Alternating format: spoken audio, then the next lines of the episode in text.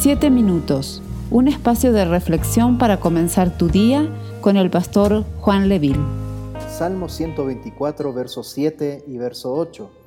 Nuestra alma ha escapado cual ave del lazo de los cazadores. El lazo se rompió y nosotros escapamos. Nuestro socorro está en el nombre del Señor que hizo los cielos y la tierra. Dios nos ha librado del lazo del cazador por causa de nuestra conversión a Cristo y como los versículos de este salmo dicen, el Señor ha sido nuestro socorro. Nuestra experiencia de vida cristiana está llena de paz y de seguridad por cuanto los cristianos hemos creído en el poderoso nombre de Jesús y tenemos en la Biblia toda la instrucción para poder vivir en quietud y en reposo, creyendo y aumentando nuestra fe por cuanto la palabra de Dios está siendo nuestro alimento diario. Antes de Cristo, no teníamos el consejo divino y nuestras decisiones eran inseguras y por supuesto con el resultado incierto que a muchas personas les costó la familia y tristemente a algunos les costó hasta la vida.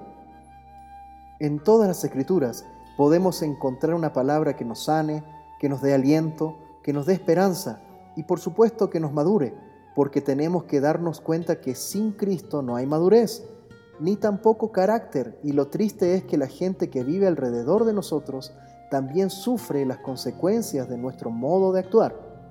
En los salmos se nos enseña que si Dios no edifica la casa, en vano trabajan los que la edifican. Si Dios no protege la ciudad, en vano vela la guardia. Si Dios no está en nosotros, por demás es que nos levantemos de madrugada y trabajemos y regresemos tarde a reposar. En vano es que obtengamos riquezas si éstas no nos permitirán dormir, porque debemos de aprender hoy que solamente tendrán reposo los que se han rendido al Señor. Que nuestra fe esté puesta exclusivamente en Cristo y que disfrutemos de su amor y excelencia para que seamos fortalecidos y llenos de su gracia y entonces podamos cambiar el mundo. Vamos a orar al Señor. Amado Señor, iniciamos esta jornada nuevamente declarando nuestra dependencia en tus manos. Sabemos, Señor, que en vano es tener tantas cosas, en vano es estar envuelto en tanta actividad si tú no estás en cada una de ellas, mi Dios. Es por eso que en este día confiamos y creemos que tu Espíritu Santo nos acompaña y que en este día, mi Dios, tu protección está con nosotros. Oramos, mi Dios, para que guardes nuestras familias, guardes nuestras casas, guardes nuestras vidas en medio de un tiempo difícil. En el nombre de Jesús, amén y amén. Esperamos ser de bendición para tu vida.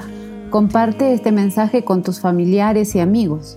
Si quieres comunicarte con nosotros, escríbenos a 7 minutos con Dios Dios te bendiga. close.